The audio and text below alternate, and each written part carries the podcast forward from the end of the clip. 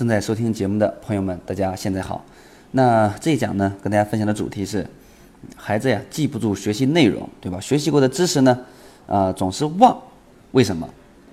我们经常会呃听到孩子有这样的情况啊，孩子平常的记下来了，学也感觉学会了，但是考试的时候呢，测试的时候呢，啊却忘了很多，怎么也想不起来，啊长此以往呢，啊那我们父母也好，孩子也好，可能会就会有形成一种负面评价。啊，是不是我记忆力不行啊？呃，或者是不是我脑子脑子有什么问题呀？啊，等等等等，胡思乱想，对吧？所以呢，到底这是呃为什么呢？为什么明明孩子记住的东西啊，过了一两三天就会出现怎么样？最后就忘记了呢？啊，刚复习过的为什么就又忘了呢？首先啊，先说原因。第一个啊，首先从这个我们的这个人的这个记忆规律啊来说起。那。人的记忆本身就是怎么样？本身就会是一个呃，会会会去遗忘啊。比如说，呃，有有人专门做一个实验，两组学生啊，学习一段课文，啊，甲组在学习后不复习，结果一天后的记忆率下降至百分之三十六，一个礼拜以后啊，还剩百分之十三，啊，那乙组的学生呢，按照啊这个记忆的规律进行及时的复习。啊，结果呢？一天以后，记忆率仍达到百分之九十八，一周后还保持了百分之啊八十六啊。一会儿我来讲一下，呃呃，记忆的规律是什么？我是说原因。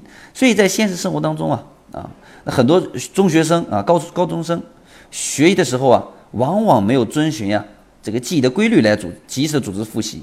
啊，而是在学习后过了一段时间啊，面临检查测试了，对吧？月考了，呃，期中考试、期末考试了，才开始复习，那这样记忆的效果呀，就大打折扣了啊。所以这是我们生活当中啊啊常常出现的啊一个问题啊。那其次呢，呃，相对于那个初中、高中阶段啊，我们本身初中的学业呀、学科啊就开始呃难度就增加了。那到了高中的时候呢？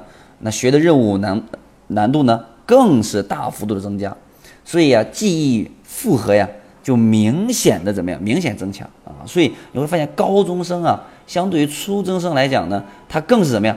更容易忘。为什么？因为他平常的记忆负荷呢，就已经怎么样？就已经很大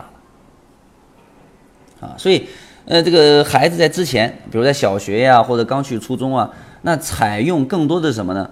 呃，是。靠多次机械重复的背诵而达到的记忆效果的机械记忆，那尤其进入呃初中后呃后阶段啊，初三初呃高中啊，就显得怎么样？呃，不那么得心应手了，转而需要更多的是依靠什么？依靠理解啊材料本身的内在联系而达到记忆效果，对吧？这叫意义记忆啊。本身啊，呃，孩子进入初中以后。小学记忆主要是靠机械记，到了初中以后，孩子在十四五岁这个时候呢，呃，开始从机械记忆的思维就开始转变成什么？就开始转变成这个呃，可以意义关联，就理解背后的意义来记忆啊。所以越往后是越应该需要这样的方法才会更好。但是呢，啊，有些初三的高中的学生还是习惯频繁采用死记硬背的方法记忆，所以。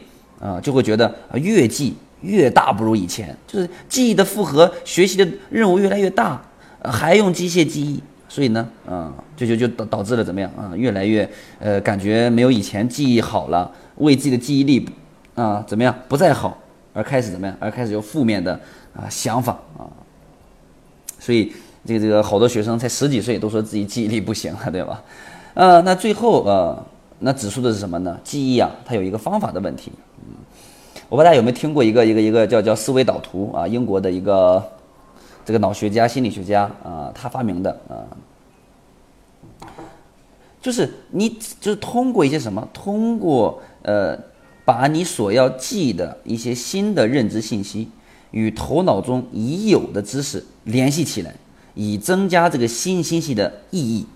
啊，比如说有很多的方法啊，嗯，比如说思维导图，我我一般有呃寒假暑假有孩子的那种动能营，动能营里面我有个板块叫学习能力板块，里面我会讲，比如说记忆，我是怎么讲用这个故事关联法呀，呃，用这个定妆法呀，用这个图画画画关联法呀，谐音记忆法呀，对吧？用这个身体定妆法呀，用数字挂钩法呀，呃，还用这个这个这个这个这个呃配对法呀，啊，还有还有这样的一个一个一个一个呃思维导图的呃分类记忆法呀，等等等等啊，我会告诉孩子怎么样去记忆。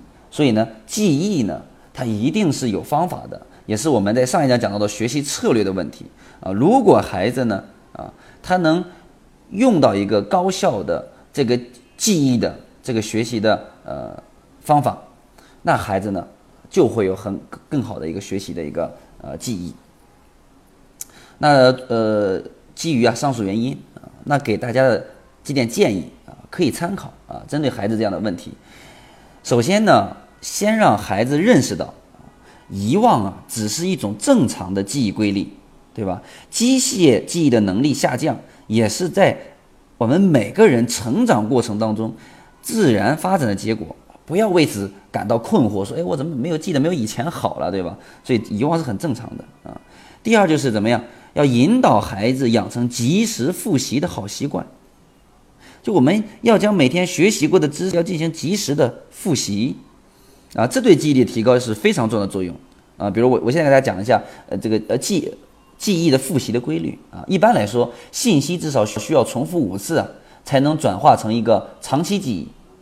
比如说学习之后立即复习一次，比如说，哎，这次我记忆完了，然后呢，我再花点时间再去复习一次啊。一天之后复习一次，一个星期以后复习一次，一个月之后复习一次，三到六个月之后再复习一次。那基本上这个记忆啊，就变成了长期记忆啊。第三个建议就是怎么样？